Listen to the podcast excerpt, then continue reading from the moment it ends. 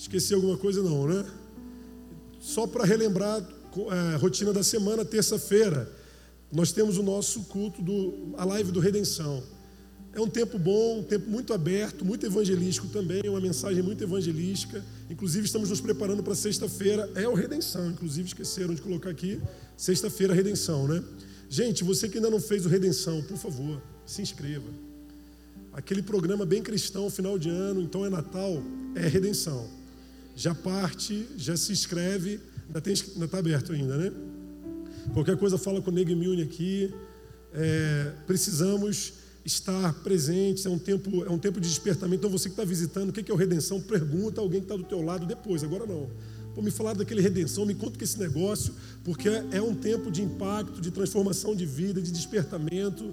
É essencial que você faça parte, que você invista nesses três dias. Sexta-feira começa, termina sábado, domingo, logo depois do almoço.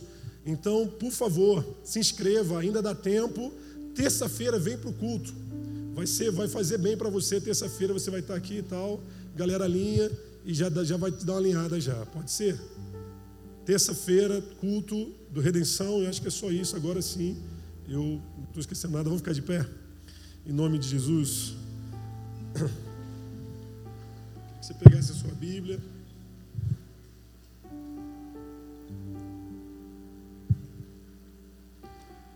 Queria que você abrisse a sua Bíblia, livro é, Evangelho de Lucas.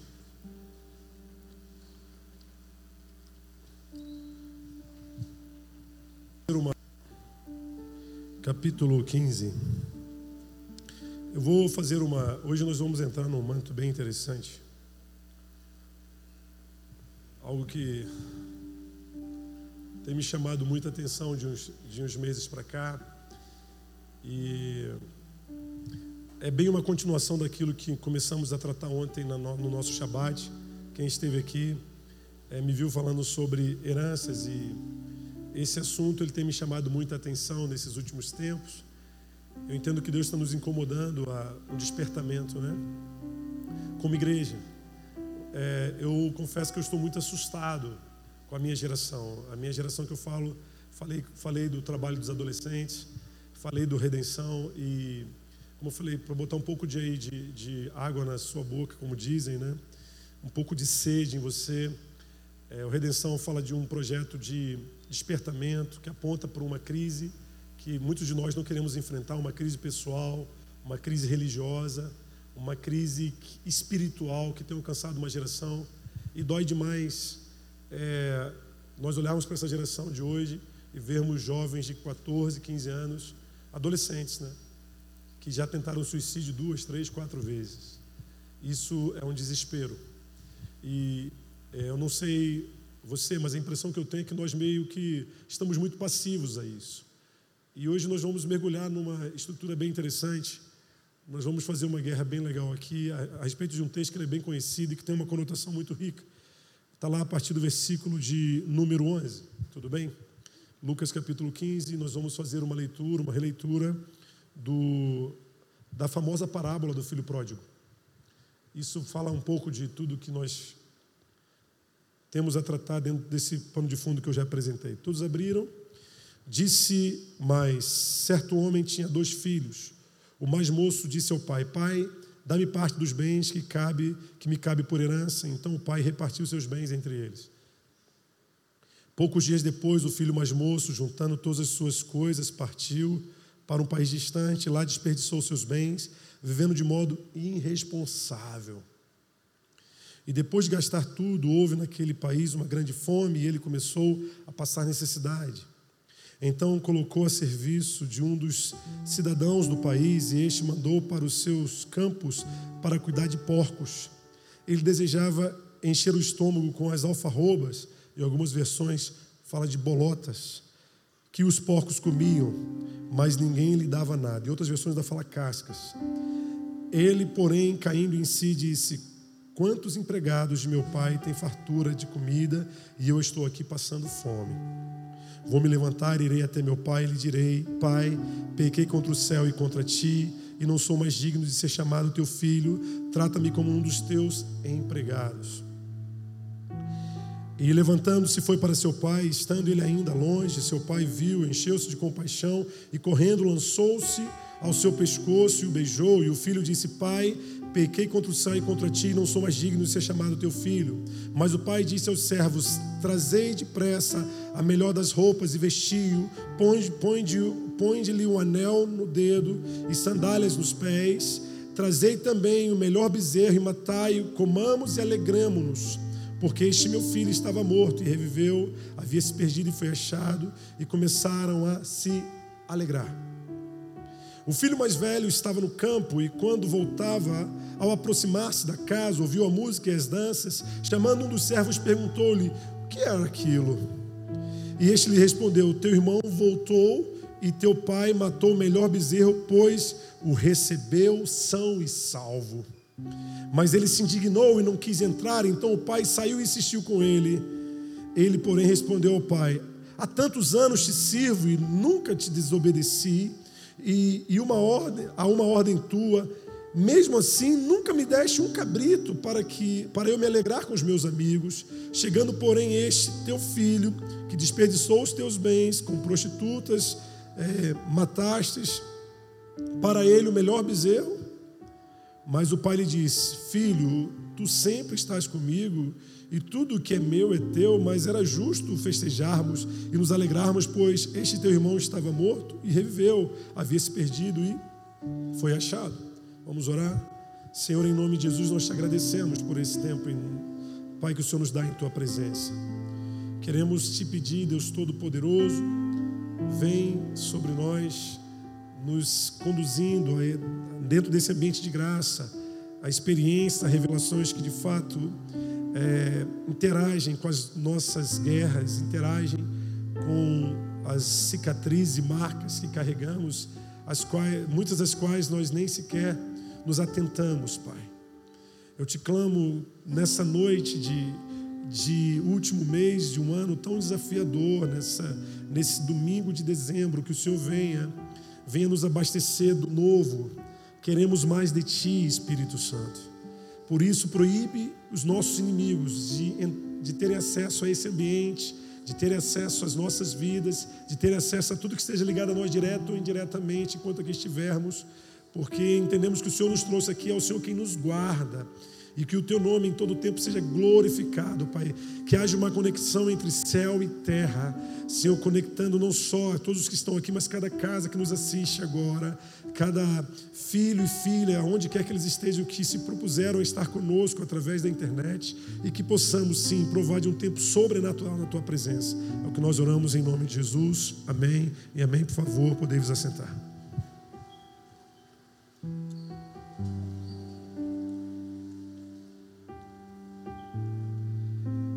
Meus irmãos, é, Jesus aqui ele está trazendo uma, uma rotina de histórias, de parábolas contadas que apontam diretamente para as experiências que é, Deus promove na terra em busca da sua revelação.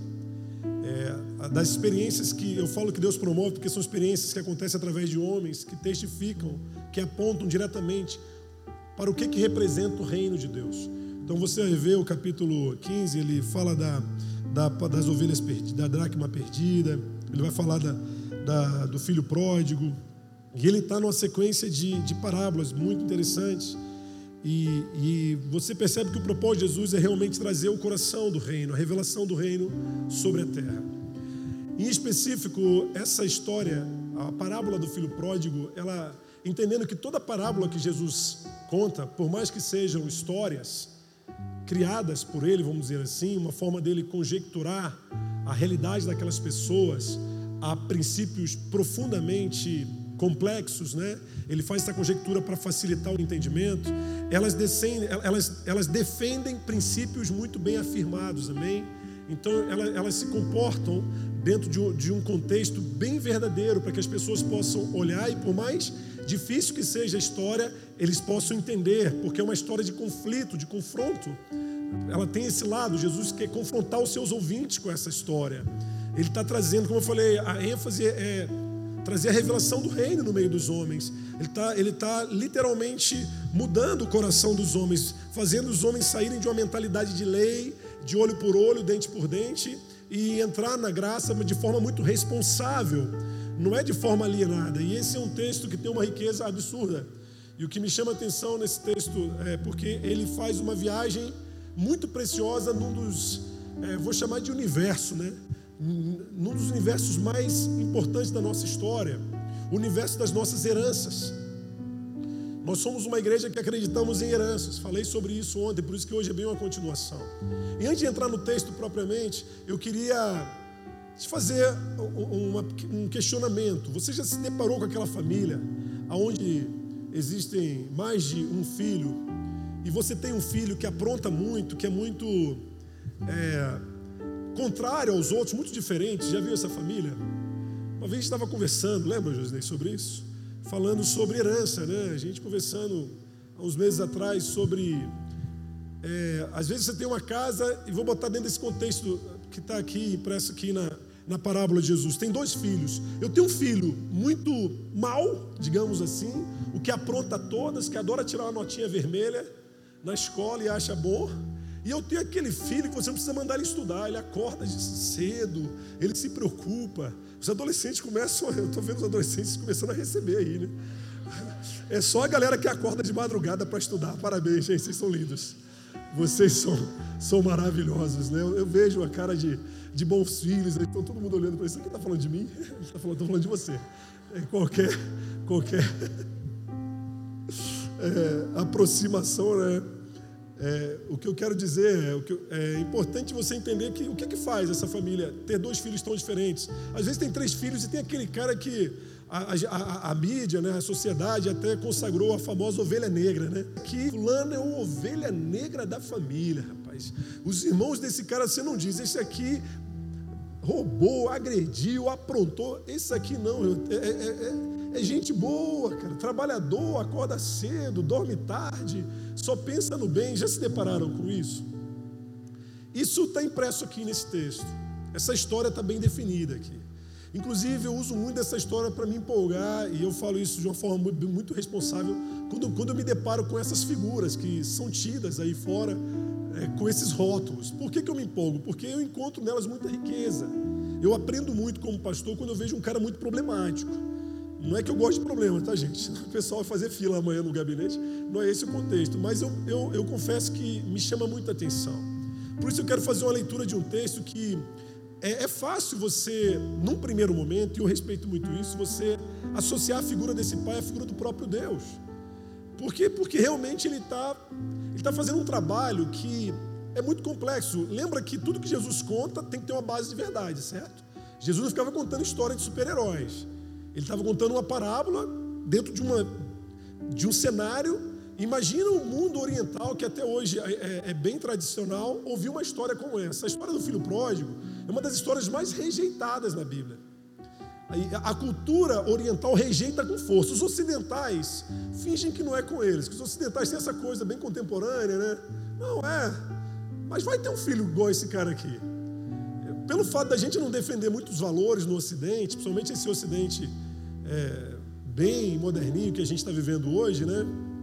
A gente olha para esse texto e acha ele muito normal, mas ele não tem nada de normal. E Jesus, ele trouxe uma verdade que estava fora de qualquer expectativa daqueles ouvintes.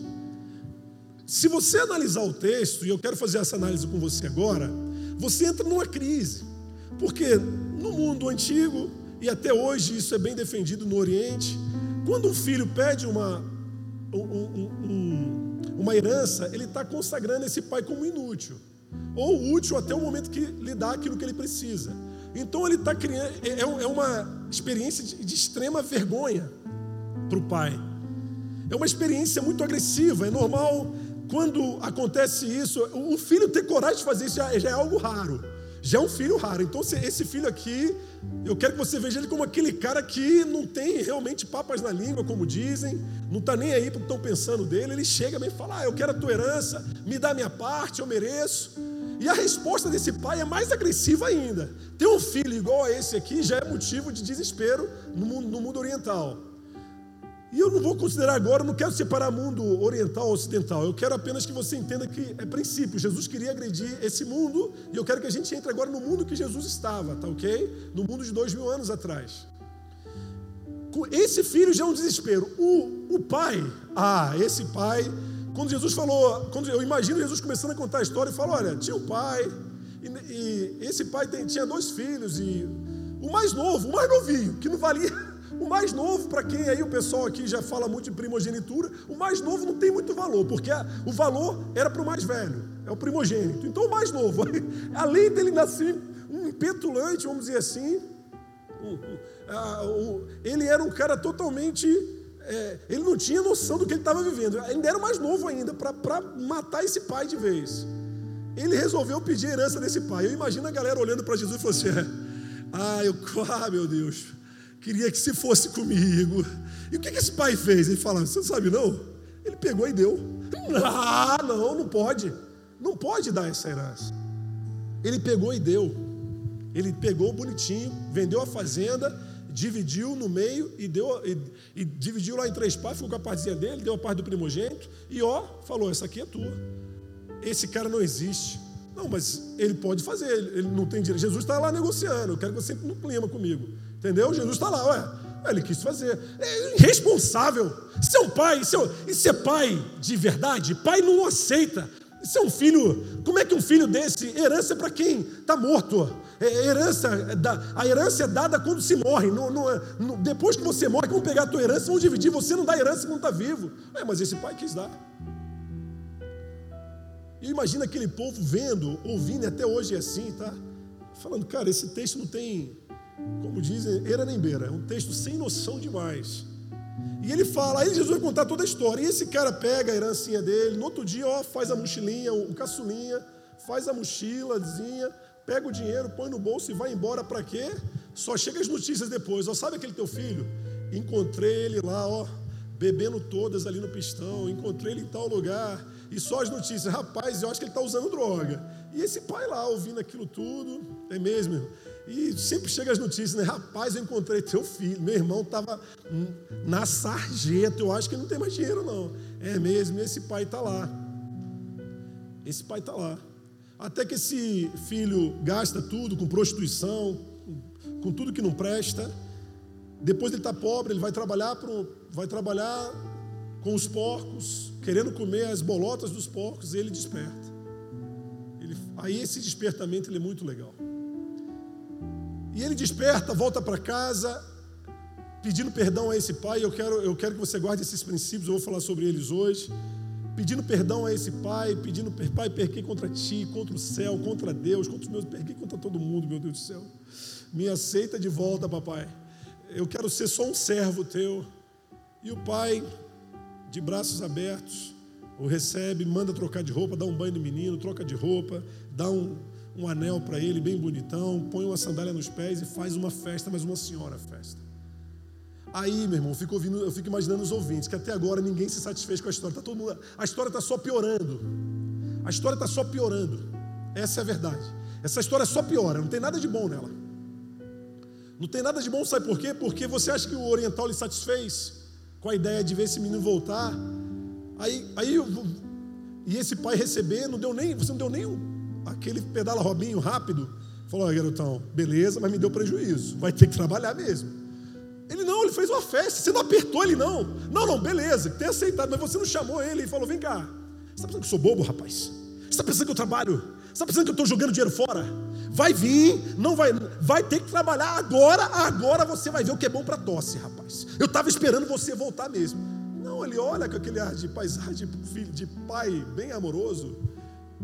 E eu, eu fico imaginando Jesus contando essa história, gente, entendendo um pouco do que essa cultura que eu estou falando aqui, eu falo assim, Jesus realmente ele não tinha medo de nada mesmo não. Porque ele tinha coragem de contar uma história dessa para aquele povo e falar, rapaz, esse cara não tinha medo de ser rejeitado. Porque essa história ela é tão profunda, tão profunda, e como eu falei, até hoje, as pessoas dessa cultura não gostam dela. Não veem fundamento. Só para você entender a gravidade dessa história. Porque ela tem algumas questões, eu quero trazê-las para você, dentro da minha linguagem. É impressão minha, mas você aprontar todas e um belo dia voltar para casa faz bem. Porque teu pai não pode te bater, não pode te corrigir. O importante é que você voltou. É impressão minha ou isso que está acontecendo aqui? É impressão minha, ou vale a pena você ser o corajoso, o rebelde, sem causa, sem lei, que faz o que dá na cabeça, porque uma hora você vai despertar e vai ver o que é certo e o que é errado, mas o importante é você provar, como é uma mensagem, inclusive os adolescentes ouvem muito. Não, você tem que provar, tem que meter as caras, vive a tua experiência. É, import... é impressão minha, mas há, mensagem, há algumas mensagens subliminares aqui que me deixam desesperado como pai de adolescente. De um filho que ele apronta todas, Está no auge da, da crise dele, e lá no meio da tragédia ele, ele descobre que aprontou e ele descobre, e glória a Deus por isso que ele tem descoberto, porque muitos vão morrer sem descobrir, mas ele descobriu e tinha que descobrir mesmo. E ele volta todo arrependido de verdade, e o pai olha para ele, não dá nem aquele. Papai está triste com você. Papai está revoltado. Não conversa comigo agora não. Senta lá, é como eu costumo dizer, desce, descansa, depois a gente conversa. Depois a gente bate um papo. Agora eu não estou legal. Vou estar tá nervoso, eu não gosto de fazer nada nervoso. Então é melhor descer e a gente conversa com calma. Não, ele está lá esperando esse filho. Estou entendendo o questionamento que eu quero trazer sobre esse ambiente, sobre esse texto? A gente está falando, como eu falei, é, como eu já coloquei aqui, o universo das heranças. Mas esse texto ele tem uma profundidade e Jesus ele, ele nos chama a essa profundidade. E eu nunca mas percebi tanta profundidade nesse texto, como dentro da nossa geração, tanta necessidade de mergulharmos nessa profundidade, para ser mais claro, como dentro da nossa geração. Quero que você entenda herança, você entendeu os questionamentos, guarda esses questionamentos aí, porque é isso que eu fiz quando eu estava estudando esse texto. Eu tenho feito esses questionamentos, não, não comecei hoje, não, já tenho feito alguns dias, eu tenho falado com o Adri sobre esse texto. Eu tenho falado, cara, esse negócio do filho pródigo está acabando comigo, cara.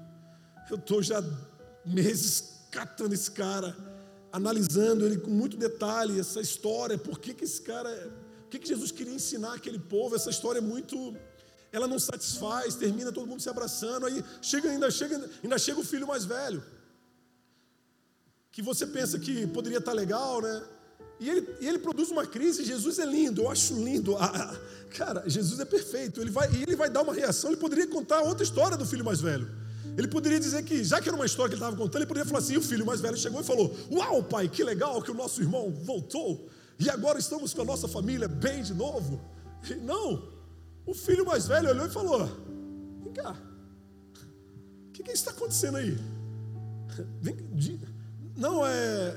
O seu irmão voltou são e salvo, ele está bem, e seu pai mandou fazer uma festa. O quê? O filho mais velho parece a pessoa mais dentro do contexto da expectativa que nós temos, o, cara mais, mais normal da história. Cara, mas, peraí, uma festa, o cara gastou, prostituiu, roubou, matou, e ele volta e vai ter uma festa para ele com, com, com, com, luzes, som, roupa nova, todo mundo bem? É isso mesmo? Entro não, essa festa não faz parte. Sem responsabilidade do meu pai. Meu pai é um irresponsável, é isso que ele é. Sabe por quê? Porque eu não tenho nada nessa casa aqui. Ele nunca matou nem um cabrito para mim. Nunca me deu nada. Eu estou aqui só trabalhando. Eu sou, eu não passo de um escravo aqui. Porque eu resolvi, eu resolvi fazer por conta própria. Eu resolvi me posicionar como filho dele, como filho mais velho. Eu assumi a minha responsabilidade. Aí esse pai vem e fala: O que está acontecendo, cara? Está batendo boca aí, o que está acontecendo, pelo amor de Deus?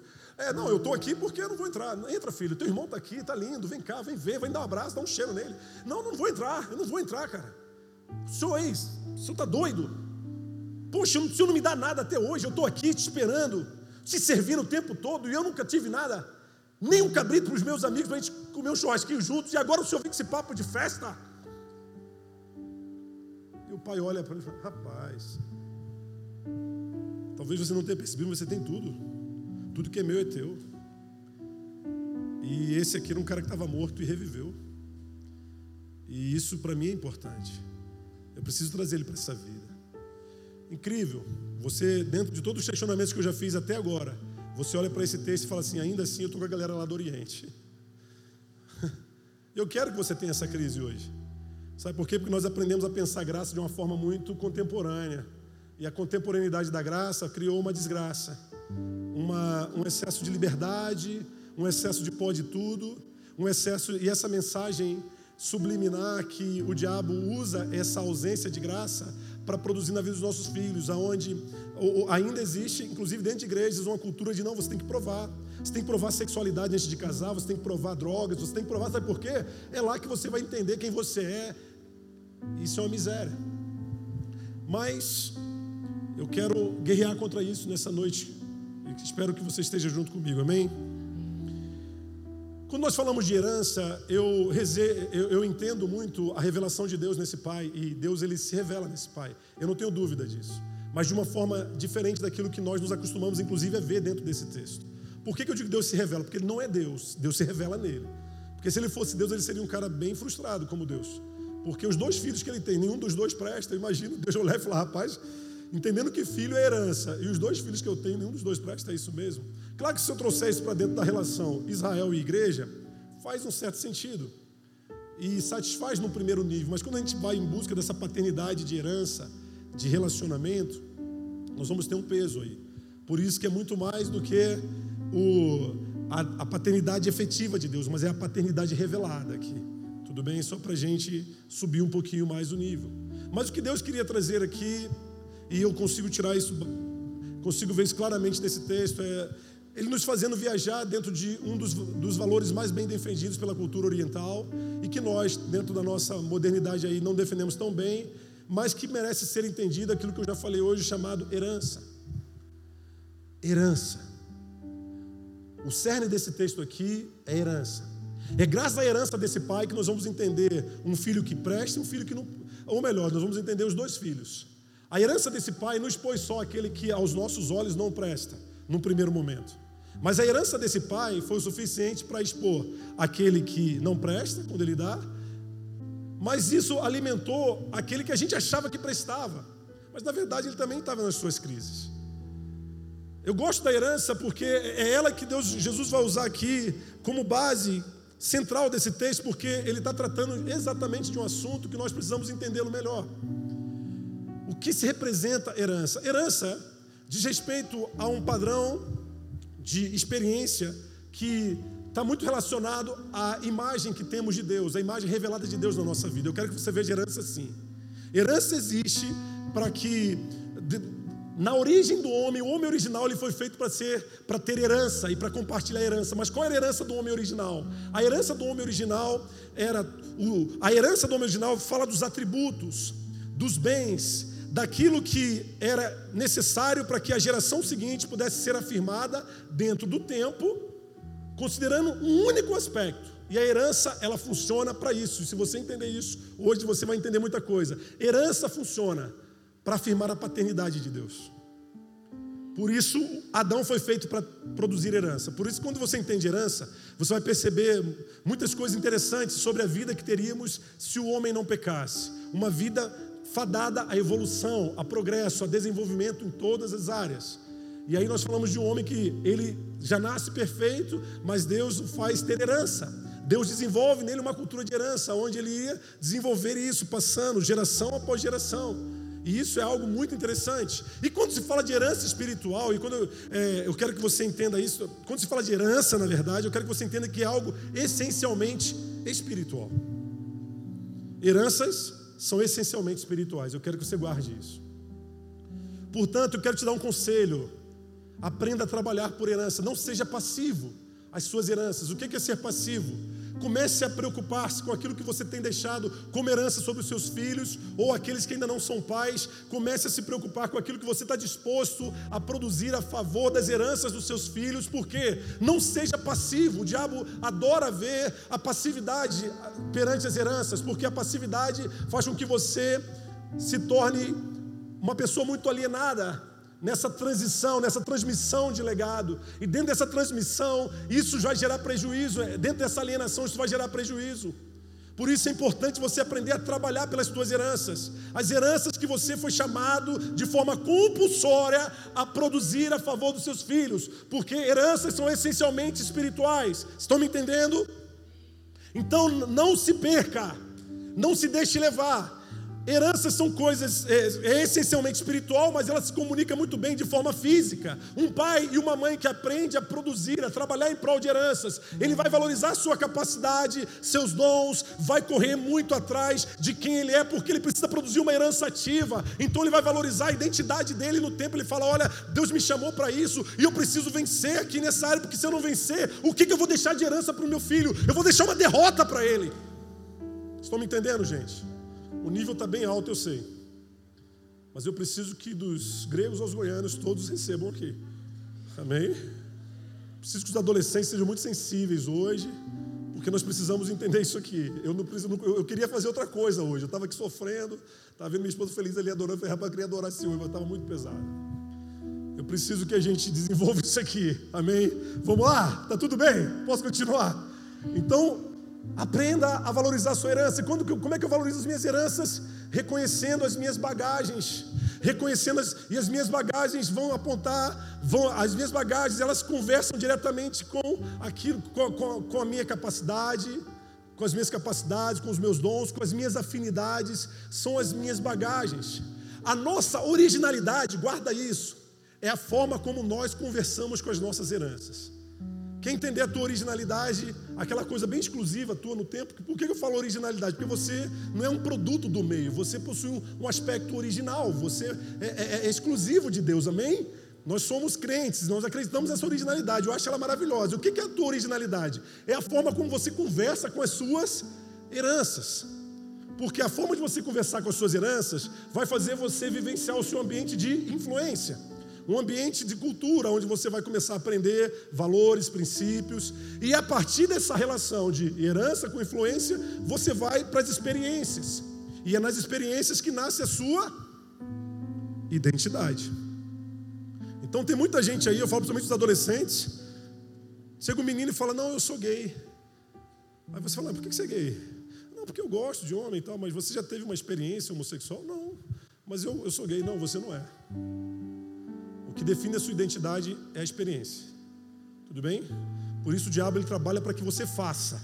O diabo ele te induz a querer fazer, porque ele sabe que quando você faz, você estabeleceu um padrão de identidade. Eu não estou falando isso por preconceito, não, tá? Estou falando isso por responsabilidade.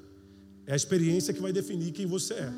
Por isso que quando você entende herança, você vai brigar por isso. E eu quero que você eh, entenda uma coisa. Aí você vai descobrir, aí você vai viver um, uma uma consequência que eu acho muito legal: aquilo que era só espiritual começa a se relacionar no físico. É normal uma pessoa que ela é muito ativa para suas heranças ser uma pessoa que ela vai ser vitoriosa. Porque ser ativo diante das nossas heranças é ter experiência com Deus, tá? É em Deus que nós encontramos essa postura ativa, essa capacidade de falar, é brigar por sonhos, é falar, olha, eu venci. É você olhar para o seu filho e falar, olha para mim, filho, olha para mim. Ah, pai, eu sou, eu sou um burro, eu não consigo nada, filho, olha para mim, olha para mim, você tem uma herança, cara. Eu te eu vim dessa guerra, eu sei o que você está passando, eu entendi da onde, da aonde você está, eu já conheço, eu passei por isso aí. Olha para mim porque eu venci. Eu tenho autoridade hoje, eu, eu tenho uma herança para você. Eu tenho uma herança que leva você para um patamar mais alto, mais elevado. Guarda isso. Você não vai ficar pelo caminho. Entendeu bem? Isso é herança. E antes de querer heranças físicas, aprenda a requerer heranças espirituais. Porque as físicas, elas às vezes, elas não definem as heranças espirituais, pelo contrário. Elas alienam as nossas heranças espirituais em cima de uma predisposição de materialismo, de apego ao físico, ao natural, enquanto Deus está falando, ei, cuidado, essa herança vai te atrapalhar. Então tem muitos filhos que eles são corrompidos por aquilo que eles herdam materialmente. Tudo bem? Mas vamos voltar para o texto. Esse texto ele vai trazer esse contexto que eu quero que você entenda que as heranças espirituais, o que está acontecendo nesse texto, e isso me chama muita atenção, sabe por que, que aquele pai se, se mostra tão passivo a um filho que lá dentro, acorda um belo dia e fala: Pai, eu quero a sua herança, sabendo que esse pai não está doente, não está moribundo, não, ninguém jurou ele de morte. Esse pai está lá vivendo a vida de papai dele, um pai, e ele é um pai bom, guarda isso. Esse pai que Jesus traz aqui, não é à toa que ele tem facilidade de revelar Deus como Pai. Ele é um exemplo máximo. Jesus ele sempre vai trabalhar esses exemplos dentro das parábolas. Ele, por quê? Porque ele nos dá um exemplo perfeito para que a gente não tenha dúvida. E eu quero que você primeiro olhe para esse pai. Esse pai ele está muito bem. Ele está no auge da vida de pai. Ele é um bom pai. Ele trabalhou de forma muito efetiva em prol das heranças desse filho. E ele está fazendo tudo certinho. E no auge dessa, dessa postura tão certa, o filho acorda e fala: Pai, eu quero as tuas heranças. Primeira coisa que eu quero que você entenda Aquilo que é tratado de forma tradicional, esse conflito que existia entre é, cultura, valores aqui de um filho jurando pai de morte, ou não estava nem para a vida do pai, de respeito a uma realidade espiritual que não pode ser resistida. nossos filhos eles começam a herdar nossas heranças com a gente ainda vivo. Guarda isso. Os teus filhos começam a absorver quem é você, não é depois que você morre. Por quê? Porque o, o que Jesus está tratando aqui é algo essencialmente espiritual. Por isso esse texto ele é muito perfeito. Jesus trouxe o povo para uma espiritualidade que eles não queriam, porque se você olhar para esse texto dentro de um contexto físico, você vai estar dentro daquela crise que eu apresentei aqui no início. Mas Jesus está falando de algo bem espiritual, está falando, ei, entenda uma coisa, Quer você queira, quer não, os seus filhos vão começar a aprender a assumir as heranças que você tem com você ainda vivo. E cabe a você entender porque assim funciona a espiritualidade. Já nos primeiros momentos deles, eles vão começar a absorver quem é você, o que você tem, o que você perdeu, o que você errou, o que você acertou, e é assim que funciona. O, o princípio espiritual de herança trata diretamente disso. E é dentro disso que eu quero que você entenda. Dentro desse contexto, como eu falei, ele vai trazer um pai que está trabalhando muito bem, e esse filho agora olha e fala: Pai, me dá a tua herança. E eu quero que você veja essa cena como um filho dizendo: Pai, é, tá na hora de eu me parecer contigo, tá na hora de eu assumir o que é meu, do meu jeito, e ser a continuação de quem o Senhor é. E esse pai, ele não tem domínio sobre isso, ele é passivo. Porque você não tem como falar, não, meu filho, você não vai herdar isso, não. Você não tem poder para isso. Herança é compulsório. Tudo bem? É obrigatório, é passado. Deus fez você assim, câmbio final. Tudo bem? Assumiu? Assumi. Agora, pai, essa herança, ele vai usar essa herança. Ele vai querer crescer em cima dessa herança. E nessa herança, é o momento em que ele usa essa herança dentro de um contexto humano para afirmar alguém que ele não é, mas ele pensa que é, porque ele pensa que ele é melhor que você. Ele pensa que ele sabe mais que você. Ele pensa que ele tem mais que você. Ele fala, Pai, me dá, porque a partir do que o Senhor me dá, eu vou ser e eu vou fazer do meu jeito, do meu jeito funciona. É do meu jeito. E é interessante isso, porque o pai ele está muito submisso. E essa submissão desse pai reflete muito como nós devemos encarar a nossa relação com as heranças que os nossos filhos são obrigados a assumir. Heranças que, como eu falei, você não define, você não determina, porque se você fosse fazer uma lista, seria só coisa boa, mas são as tuas bagagens. Nessas heranças estão as guerras que você não venceu, estão os inimigos que ainda se encontram ativos, estão falências que produziram algumas consequências e você precisa aprender a pensar assim. Porque se você não pensar assim, você vai empobrecer demais a Bíblia. Você vai empobrecer demais a sua experiência com Deus e isso vai produzir um prejuízo na sua relação com Deus, na sua relação com a sua geração, e isso sim vai te dar muito, e isso vai te paralisar em muitos aspectos. E eu preciso chamar a sua atenção para isso. É interessante que, quando eu vejo esse menino pedindo para o pai as, as, essas heranças, eu quero considerar três aspectos aqui. Heranças espirituais interagem com as heranças físicas, em uma busca de sustento e afirmação. Esse menino, na verdade, ele tem uma herança espiritual que está muito ativa nele, mas ele vai em busca das heranças físicas para o quê? Para sustentar. Para sustentar a verdadeira herança que ele tem, porque assim funcionam as heranças físicas. As heranças físicas, na verdade, elas só funcionam a favor das espirituais. Então, se a, se a, herança espiritual é boa, a herança física vai ser usada para algo bom. Se a herança espiritual é ruim, a herança física vai ser usada para algo ruim. E o que está acontecendo nesse primeiro aspecto, quando esse menino se propõe a me dar a tua herança, ele está chamando esse, essa bagagem que o pai é obrigado a dar a ele para interagir diretamente com, as, com a herança espiritual que ele tem. Um segundo aspecto, por mais excelente que sejam as heranças físicas, elas são incapazes de resistir o apelo espiritual que existe sobre esse contexto. Em outras palavras, você pode ter um mundo de herança. O que vai vigorar de fato através de tudo que você produzir ou deixar de produzir é quem você é a partir do que você herdou de espiritual. E isso precisa ser considerado. Isso é um aspecto que eu quero chamar, chamar muito a sua atenção. As heranças físicas, elas são incapazes de, ser, de sobressaírem perante as heranças espirituais. Uma trabalha vai estar sempre acima da outra. Por que, que eu estou dizendo isso? Porque às vezes você acha que ter herança é você botar teu filho numa boa escola, é você levar seu filho a fazer é, intercâmbio é, em outras nações, é você conduzir seu filho para uma formação, encher ele de coisas boas, e você acha que isso vai fazer dele um bom homem. E, e, e esse texto vai dizer que não é assim. Ele vai usar tudo isso para manifestar as falências dele. Ele vai usar tudo isso para potencializar os traumas que ele tem. Por que, que eu estou dizendo tudo isso? Porque nós estamos dentro de uma geração que você pode não querer enxergar, mas para mim está claro. Na geração mais equipada, na geração mais preparada, nunca se viu pessoas prosperarem tanto dentro de uma mesma geração. É a mesma geração de pessoas com 15, 18, 14 anos pensando em morrer. Pessoas morrendo, jovens se cortando no auge da sua prosperidade. Jovens que o pai chega e fala: Eu dei tudo para o meu filho, não deu, a tua herança é maldita.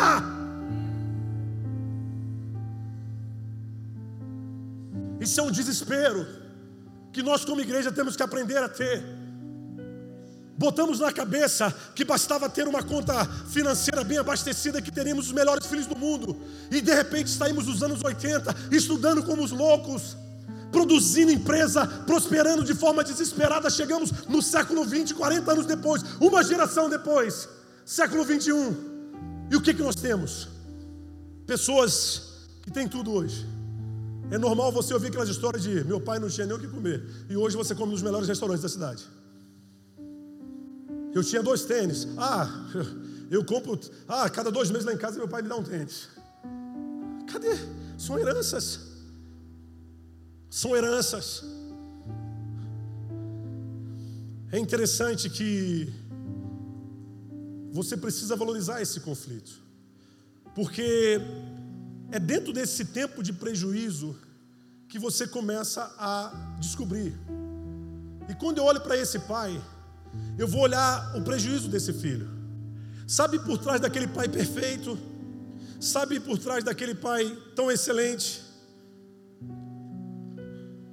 Por favor, se tem alguém que tem um Tiguan cinza PRM 8660 e se encontra nessa, neste recinto, parou em frente ali ao prédio. É isso mesmo, Tiguan? Cinza. Está atrapalhando lá, pode ofertar aqui. É do outro lado. Tá bom. Tudo bem. Deu certo lá. Não é aqui. Que pena, né? Eu juro que eu tinha visto um sinal de Deus, mas vamos continuar. É... Quando eu vejo esse jovem gastar o que ele tinha de melhor, eu vejo essa chamada, um chamado para essa geração. Talvez você não esteja percebendo, mas essa é uma geração de uma juventude que tem feito a mesma coisa que esse filho caçula fez com aquele pai. Tem pego as heranças desse pai e falado: "Você vai me dar, me dar o que você tem. Eu quero, eu quero o curso de inglês, eu quero os intercâmbios, eu quero as viagens, eu quero as férias, eu quero as roupas, eu quero a moda, eu quero a, a, a, a vida social, eu quero. E ele vai usar tudo isso. E rapidamente, sabe o que, que vai existir? Um indivíduo falido emocionalmente, um, um indivíduo trabalhando no meio dos porcos, vivendo uma experiência contrária ao que Deus planejou para ele, contrária ao que a família dele teve condições de produzir. Nós perguntamos, nós nos perguntamos, e é interessante isso, porque nós criamos essa imagem, e isso está dentro da igreja evangélica dos nossos dias, que rejeita um pouco essa linguagem de hereditariedade, e isso me dá um pouco de tristeza, com perdão a você que está aqui nos visitando me dá uma tristeza violenta porque eu vejo a hereditariedade aqui nesse texto. Eu vejo esse menino acordar, falar, cara, para que, que eu tive tantas coisas? Para mim pegar e me jogar do, do, do, do quarto piso do shopping center? Para me encher minha cabeça de maconha e droga e ficar ali me chapando? fugindo, rejeitando meu pai, rejeitando igreja, rejeitando Jesus, rejeitando tudo, porque é isso que eu estou vendo nessa geração. Ei, sabe por que, que há esse, sabe o que está acontecendo na vida dos nossos adolescentes, dos nossos jovens, na vida de muitos de nós? A herança que temos, por mais boazinha que ela pudesse, ou ainda que ela se mostrasse tão boa, ela, na sua essência, ela é ruim. Essa é a verdade. Na sua essência, ela é ruim. Toda herança O pecado ele, nos, nos, ele inverteu a, a nossa relação com as nossas heranças. Entenda uma coisa: o homem que foi feito para produzir heranças que afirmava a paternidade de Deus, geração após geração, se tornou alguém contrário a isso, e ele passa a revelar orfandade geração após geração, dentro de um processo evolutivo de desgraça, de miséria, de ausência. E é isso que está sendo colocado aqui. Eu acho esse texto maravilhoso demais. Eu, eu mergulho nele e falo: meu Deus, que loucura! Isso sou eu, sou você. É você, aliás, sou você, pegou mal. Isso sou eu, é você, somos nós. Nós produzimos isso. Por mais que você trabalhe, a tua essência, esse cara é perfeito, esse pai aqui ele é bom. Ele é muito maduro. A paternidade dele é tão alta que ele descobriu que, por mais perfeito que ele seja, ele corre o risco de não fazer tudo que o seu filho precise para entender quem, quem ele é para entender as heranças. E quando, e quando eu olho para esse pai, eu vou dizer a minha leitura agora sem interferir no texto. Quando eu falo sem interferir, eu não quero alterar o significado dele. Eu olho para esse pai dando a herança dele falou: Eu tenho que te dar porque espiritualmente é tua, mas eu vou ver se essa herança vingou. Eu, eu, eu tenho que parar para ver quem é você. E é isso tem, tem acontecido com muitos de nós, e muitos de nós cristãos evangélicos. Sabe quando? Sabe o que a gente faz quando a gente descobre que os nossos filhos não prestam? Ou a gente finge que está tudo bem, abraça e fica lá, não, mas é meu filho, é lindo, como se você fosse a pessoa mais caridosa do mundo, né? Está lá o um menino destruído sexualmente, emocionalmente, você fala, não, mas é meu filho, não rejeito. Ou você vai ser um religioso e fala assim, eu não criei filho assim. Aí você ainda vem para frente da igreja falando, é, eu, eu dei tudo para ele. Eu dei tudo, pastor. Eu é, nasceu, lembra que foi consagrado aqui no oitavo dia eu fazia, participava de todas as festas, sempre orando por ele. Fui um ótimo pai, eduquei, levei ele para cinco países. Ele foi educado não sei onde e formou não sei de quê. Mas é, hoje ele está destruído, né? A culpa não é minha. Essa mensagem você já ouviu falar? Não, talvez não aqui. Nova Zelândia rola muito esses negócios. A culpa não é minha. Cara, para de pensar assim. Para de pensar assim. Ah, quer dizer que a culpa é minha, pastor? Eu não gosto de chamar culpa, mas a responsabilidade fica mais bonito. A responsabilidade é sua. Por quê? Porque muito do que fez ele não ser quem ele deveria ser foi você. Dói demais, gente. Mas eu me conheço pelos meus filhos. E eu sou muito assim, eu estou falando de algo que eu levo para a minha vida. Eu tenho dois filhos que estão aqui. E eu falo muito para eles, eu falo, gente, se eu for um bom pai, vocês vão amar Jesus no final dessa história. Se eu não for, vocês vão desistir dele, cara. E não vai valer a pena. Esse pai, ele fez tudo certo. Ele deu a melhor herança, por isso ele está tão livre, ele é muito maduro para aquela sociedade. Ele é muito maduro para o evangelho de graça que você acha que entende. Ele é tão maduro porque ele vive a verdadeira graça. E ele fala: não dá, eu tenho que aprender a me conhecer através dele. E ele vai gastar, ele vai fazer, mas eu, eu falo: não posso fazer mais nada, Senhor. O que eu tinha, eu dei. Eu não consegui ser tão eficiente. Algumas guerras eu não venci de verdade. Mas agora é contigo, Deus porque em mim não há capacidade de fazer um filho perfeito. O Luiz não tem capacidade de levantar um homem de Deus. Eu não tenho capacidade na minha natureza de promover os grandes transformadores de cidade. Não sou eu, não sou eu. É Ele que faz, é Deus quem faz. E para isso Ele vai gastar as minhas heranças. Eu vou ter que olhar ele dando respostas ruins e me identificar com elas, porque não saíram da cabeça dele, tem a ver comigo. Por isso eu encontro nesse pai uma figura que aos olhos humanos ele é muito passivo, porque ele fala: Deus, eu fiz tudo, e o que eu fiz, o que eu fiz é insuficiente. Esse pai é perfeito, dentro do contexto social eu quero dizer para vocês, adolescentes, vocês vão sofrer guerras que nós não queremos que vocês sofram. Vocês vão amadurecer e vão entrar na juventude. Alguns já estão entrando. E vão passar por dificuldades que nós não queremos. Mas nós não somos tão bons como, a gente pensa que é. Haverá momento que vocês vão olhar para nós e vão falar: Cara, eu sou muito melhor que meu pai. Foi isso que aconteceu com aquele pródigo. Ele olhou e falou: Eu sou muito melhor que essa coroa. Eu sou muito melhor do que essa geração. A nossa geração entende, cara. Nós dançamos melhor, nós falamos melhor, nós produzimos melhor. Essa geração, eu nem tive pai, pastor, nem preciso. Eu herdei o que do meu pai? Por incrível que pareça, você herdou. E quem está falando aqui é alguém que nem conheceu o pai biológico, imagina. E eu falo por, de, por conhecimento de causa. Você herdou. Você herdou.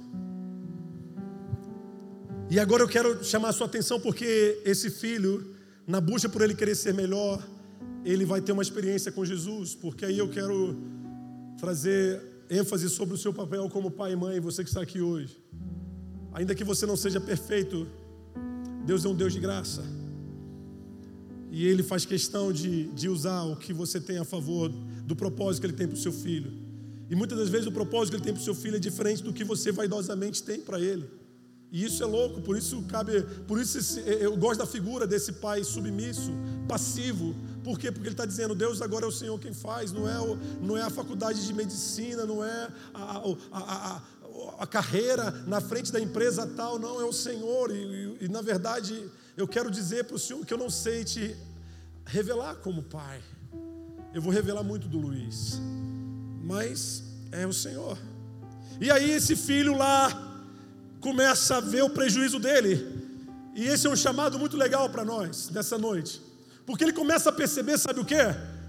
Que ele se achava tão bom, ele começa a perceber que na verdade ele não é tão bom assim. Não, ele não é só tão bom assim, ele é pior do que o próprio pai dele. Isso é uma descoberta muito madura, tá, gente? Quando você olha para a geração que está acima de você e fala, é impressão minha, mas a geração dos meus pais era melhor do que a minha. E eu passei a vida toda achando que não era. A geração dos nossos pais eram de pais que tinham dez filhos. Ah, mas era só desespero, pastor. Desespero de uma mãe que criava dez filhos. E, e, eu vou te falar, muitos desses filhos não viraram bandidos, não. Muitas dessas famílias não tiveram bandidos, não. Mulheres que não tinham máquina de lavar, micro-ondas, que não tinha nada, que não tinha é, iFood, não, que tinha que cozinhar todos os dias. E elas produziram, e hoje você olha assim, mulheres que tinham que lavar fralda de três, quatro filhos. Porque quando tinha um, o outro, o outro já não dava tempo de educar um, o outro já nascia, e de, de quatro anos para baixo era aquele xixi na cama toda noite, e põe fralda e tira a fralda, lava o outro, pega o que está lá na frente. Ah, isso, não estou dizendo que isso é saudável, não quero entrar em contexto aqui, só estou dizendo uma coisa: quando eu olho para a geração acima da minha, eu me desespero com a minha geração.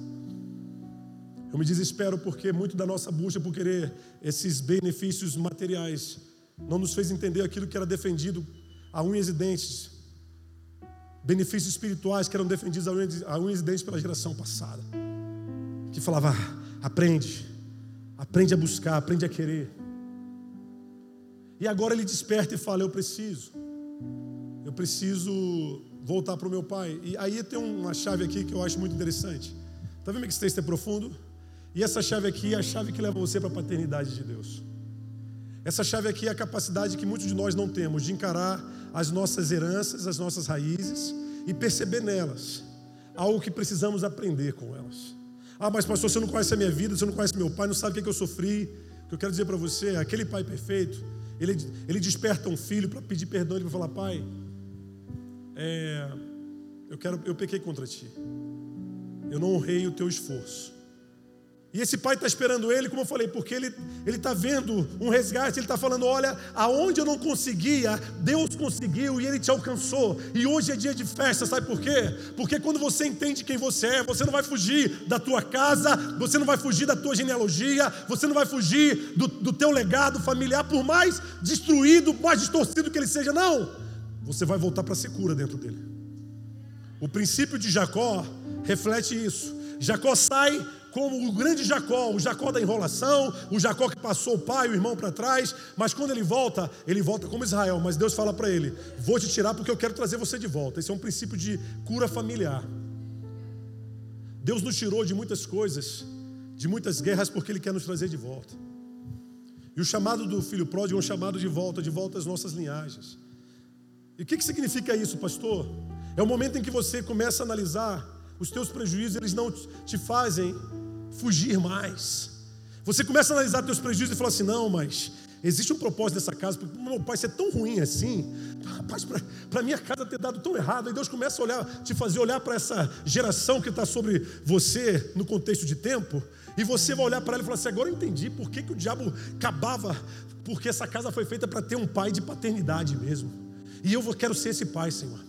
É, agora eu entendi porque na minha casa todas a, a, minha mãe era infeliz, minha avó era infeliz, porque na verdade Deus queria casamentos sarados e eu vou voltar, eu vou voltar para esse ambiente, eu quero, eu quero requerer de Deus esse casamento sarado, essa aliança restaurada, porque eu estou voltando, eu estou voltando debaixo da única posição que produz retorno. Perdão. Perdão. É um perdão que eu gosto do texto porque esse perdão ele não pode ser passivo para o filho pródigo, porque esse pai ele fez tudo direitinho. Porque eu perguntei, por que esse cara também não pediu perdão ao pai dele? Não, porque o pai trabalhou, fez o que ele tinha de melhor. Ele fala, pai, me perdoa. Eu entendo agora quem é o Senhor e consigo respeitar o seu limite. Me perdoa. Eu pequei contra ti, mas só para ser um servo na tua casa para mim já é suficiente. E, e o pai olha para ele e fala: Não, agora você não entendeu. Você voltou para casa salvo. Você está pronto para ser melhor que eu agora, sabe por quê? Porque agora você não revela mais a minha herança. A minha herança você já gastou. Agora tem uma herança de Deus para você. Existe um padrão de paternidade sobre você. Agora sim haverá festa. Agora você entendeu. Agora você vai saber usar a herança física que eu produzi para você. A primeira vez você estava pronto para gastá-la. Agora não, você vai gerar transformação. Eu quero você agora para ser meu. Me dá. Agora sim eu tenho o filho que eu preciso. Você é minha superação. Você se tornou melhor que eu. E sabe o que é interessante nisso? Já estou terminando. Aí aparece o, outro. Mas por que, que o outro é bonzinho, pastor? É porque às vezes, e aí eu quero que você guarde essa chave aqui. Não ter crise é viver uma vida ausente de heranças. Vou repetir isso de novo, porque eu quero que você entenda. Existem muitas pessoas que elas se permitiram fazer a coisa certa. Glória a Deus, isso preserva você. Só que fazer a coisa certa precisa ser precisa levar você para uma vida onde você precisa entender que quem é você. Fazer a coisa certa muitas vezes tira você de você mesmo. Eu preciso que você entenda bem, entenda bem o que eu vou falar, que eu estou falando agora, porque se você entender isso aqui vai valer a pena essa noite. Porque isso fala muito da igreja religiosa. Por que, que eu digo que fala da igreja religiosa? Porque para muita gente ser crente é renunciar àquilo que deu errado e ficar aqui em cima de um molde de shalom, paz do Senhor. Agora eu sou evangélico. Agora eu não bebo, não fumo, não cheiro, não apronto, não, não brigo, não faço sexo fora do casamento, não prostituo. Agora quem sou eu? Eu sou um reflexo de ausência de herança. Em outras palavras, você não é ninguém. Não que Deus te veja assim, mas é assim que você se vê. Sabe por quê? Você vive lutando e não ganha nada. Mas, você, mas pelo menos você não está roubando. Pelo menos você não está matando. Por que eu estou dizendo isso? Eu estou trazendo para você a luz do outro irmão. O outro irmão, ele. Por que, que ele está tão quietinho? Porque ele tem algo que deveria promover ele muito bem no ambiente da graça, mas ele não entendeu isso, então ele se tornou um escravo da graça. E a graça não produz escravos, tá ok? Graça não produz escravos. A lei produz. A lei, ela contempla escravos, nem que sejam escravos por ciclos bem específicos, mas ela contempla. A graça não. A graça ou você é filho ou você não faz parte dela. Por isso que eu amo a graça. A graça ela só relaciona com o filho. Tudo bem? Aí eu tenho um cara que ele fala, aquele crente de, mas eu não, eu não roubo, eu não aprontei nada, e o Senhor não me dá nada, Deus. Eu não te dou nada porque você nada, você rejeita herança. Você só sabe dizer não àquilo que deu errado na sua vida. Mas você não aprendeu a buscar o sim que supera aquilo que deu errado. Você só sabe dizer não para as guerras que você não conseguiu vencer. Mas você não sabe dizer sim para entender o que essas guerras escondem. E esse é um chamado para esse filho que, aos olhos da sociedade, ele é perfeito. Aos olhos da sociedade, ele está ele tá 100%, ele estuda direitinho, tira nota boa, faz tudo certo, mas por que ele é tão infeliz? Por que ele é crente há 20 anos e é uma pessoa frustrada? Por que ele está na igreja e ele não sabe quem ele vai ser até hoje? Se Deus chamou ele para ser o, cara da compaixão, o cara da missão, o pastor, o profeta, não, ele não sabe. Sabe por quê? Porque ele só sabe, é, não, eu não posso, não, é porque Deus mandou fazer, é isso que meu pai quer. Esse cara não consegue compartilhar uma vitória. Ele não tem originalidade nele. Porque ele é o reflexo da ausência da herança. O que, que significa isso? Ele rejeita a herança. Deus não te chamou para rejeitar a herança, guarda isso, dentro de um contexto físico. Deus te chamou para superar heranças. Deus te chamou para buscar heranças a partir de heranças que não funcionam. Rejeitar herança é a coisa mais boba do mundo, sabe por quê? Porque você não tem poder. Herança é assim, você não escolhe o que vai receber, mas também não tem poder para rejeitar, dentro do contexto físico. Você só rejeita herança quando você aprende a superá-la. Quando você aprende a olhar para você e falar, mas por que, que eu sou assim? Por que, que eu não sou feliz? Por que, que eu não dou certo? Aí Deus fala, isso aí, eu esperei você. Aquele filho, o segundo filho, ele era para ser o melhor de todos, de fato. Ele era para estar nadando de braçada. Mas ele era infeliz porque ele reflete muito do tipo de evangelho que nós nos comprometemos a viver. O evangelho é onde a gente só sabe falar: não, eu não posso. Deus me dá uma bênção, Deus me dá dinheiro, Deus me dá um casamento, Deus me dá uma família, Deus me dá carro, Deus me dá, só que você não sabe nem para que Deus vai te dar. Você sabe que você precisa e pede. Esse evangelho, ele tem um teto, e o teto dele é muito baixo. O teto dele impede você de produzir transformação. O teto dele impede você de viver uma vida plena, aonde cada ano que passa você se torna mais crente. Guarda isso, porque o evangelho dos nossos dias, o cara passa 20 anos crente, você já está prestes a lidar com o infeliz. O cara passa 10 anos na igreja, ele desvia. E era para ser o contrário, sabe por quê? Porque ele não tem identidade, ele não vive herança. E quando você vive herança, você vai. Vamos voltar para o início: herança me relaciona com a minha capacidade, com os meus dons, com o meu chamado. Aí o pai olha para aquele menino e fala: Cara, mas você não vai vir para a festa? Não. Eu estou aqui, peço ninguém me dá nada. Essa igreja aqui só favorece alguns, em detrimento de outros. Eu faço ninguém me vê o que eu estou fazendo. Estou aqui lavando, passando, cozinhando, ninguém olha para minha cara. Aí chega alguém aqui que roubou, matou, contou uma história triste, se arrependeu, todo mundo vai e bate palma. Que coisa mais miserável é essa? Para mim, não. Que eu quero dizer para você dentro desse tempo é que Deus tem te chamado para uma oportunidade muito preciosa nos nossos dias. Por isso eu quero que você fique de pé. Falei muito hoje. Mas eu espero que você entenda. Deus está chamando você, primeiramente, eu quero que nesse primeiro momento, todos nós não sejamos pais e filhos, mas sejamos só filhos agora. Existem heranças que Deus quer te fazer vencer e é normal você querer fugir, você pegar as suas heranças e querer fugir do padrão de vida que você tinha, do padrão de família que você tinha. Só que muito mais do que fugir, cuidado, porque ou você vence os seus inimigos, ou você vai ficar paralisado. O que eu amo na igreja, o que eu amo na graça, é porque Deus nos chamou para ser esses transformadores de herança, esse testemunho de heranças transformadas. Por isso eu quero que você agora entenda isso. Eu falei muitas coisas aqui que provavelmente você vai ter que ouvir de novo. Mas eu espero que você depois pegue esse, esse vídeo aí do YouTube e fale: Quero ouvir isso aqui. Eu preciso vencer, mas hoje agora nós vamos fazer uma guerra aqui. Deus está chamando você. Está chamando você para trabalhar a favor das suas heranças. E como filho, você precisa entender que heranças vieram. E, e, no pacote de heranças vieram coisas boas e ruins, mas chegou a hora de você usar as coisas boas que afirmam o legado de Deus para você, que valorizam teus dons, valorizam tua sensibilidade, teus gostos, porque herança, o que eu gosto da herança é que ela comunica com a nossa identidade. A herança vem para afirmar a nossa identidade. Lembra do princípio?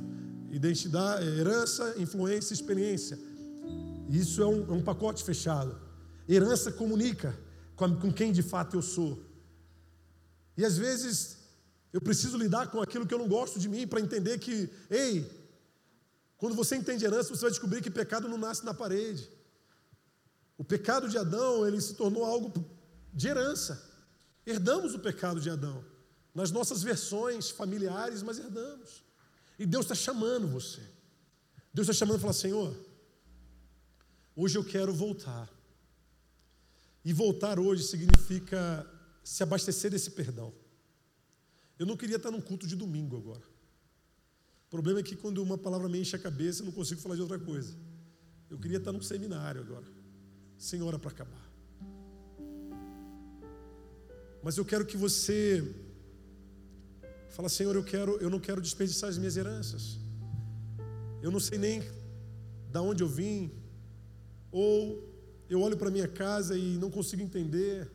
Eu fugi, eu sempre quis ser o diferente. Eu sempre quis fazer diferente, mas muito mais do que diferente, eu quero superar as guerras da minha casa, Deus. Por isso hoje eu quero liberar perdão. Eu quero pedir perdão. Eu quero falar, Deus, eu não sou melhor que ninguém. Eu quero dizer que eu preciso aprender a saber quem eu sou. Sabe aquele pai que eu rejeito? Me ensina a olhar para ele, Senhor, e aprender quem eu sou. Aquela mãe que me causou tanto prejuízo, eu preciso olhar para ela e falar: Deus, cara, é tão difícil amar essas pessoas que me fizeram tão mal. Mas eu quero, não quero mais fugir, eu quero voltar, porque, porque o que eu estou dizendo isso para você, porque isso não é opcional, isso é maravilhoso. Eu estou falando, eu estou valorizando você na tua essência. Porque quando você aprender a fazer isso, você não vai comungar com os pecados dessas pessoas. Você não vai ser refém das mortes produzidas por essas pessoas. Pelo contrário, você vai falar: Deus, eu quero, eu pequei contra o céu e contra a terra, querendo ser apenas um fugitivo. E para quem aqui já é pai, aí sim, você vai falar: Deus, eu não quero ser passivo às minhas heranças. Eu vou dar tudo que eu tenho de melhor aos meus filhos, sabendo que o que eu tenho é insuficiente. Por isso você não precisa esperar seu filho gastar o que você tem, achando que na concepção de que é suficiente. Não, você vai dizer para ele agora, antes que ele peça. Você vai falar, filho, o que o papai tem para te dar é insuficiente, mas o papai tem um propósito. Ele foi chamado para revelar a paternidade de Deus na tua vida. E você, eu não vou perder você, cara. Eu vou trazer você comigo. Eu vou te dar o que eu não tenho. Na busca de uma guerra que eu ainda não venci, mas eu vou vencer. Tem paciência comigo, mas eu não vou perder. Eu quero, eu quero dizer para você, eu vou criar o ambiente certo para Deus te alcançar. Porque é isso que nós fazemos hoje na rotina do, do pecado, instaurada lá desde Adão. Nós não conseguimos mais produzir filhos semelhantes a Cristo. Não está na nossa natureza. Eu queria poder dominar. Eu queria que filho de pastor fosse, fosse os santos, os filhos dos, dos apóstolos voassem, os filhos dos profetas profetizassem. Mas são filhos, são todos nossos, são todos iguais. E Deus está dizendo: ei, está na hora de gerar heranças. Heranças que vão realmente conduzi-lo para uma paternidade. E ainda digo mais: se você entender isso claramente, você não vai precisar esperar ele. Depois de um tempo de miséria, de tragédia, não ele, não, ele não vai nem querer sair. Ele vai falar: Pai, me perdoa.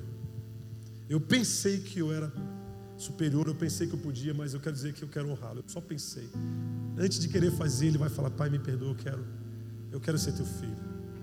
Eu quero crescer junto contigo. O Senhor é alguém que eu admiro. Se eu fizer o que o Senhor fez, eu vou ser um cara feliz. Você vai olhar para ele e falar: Ô oh, filhão, você vai ser melhor que eu, cara. Você acabou de entender o segredo. Você vai amar a Cristo sobre todas as coisas.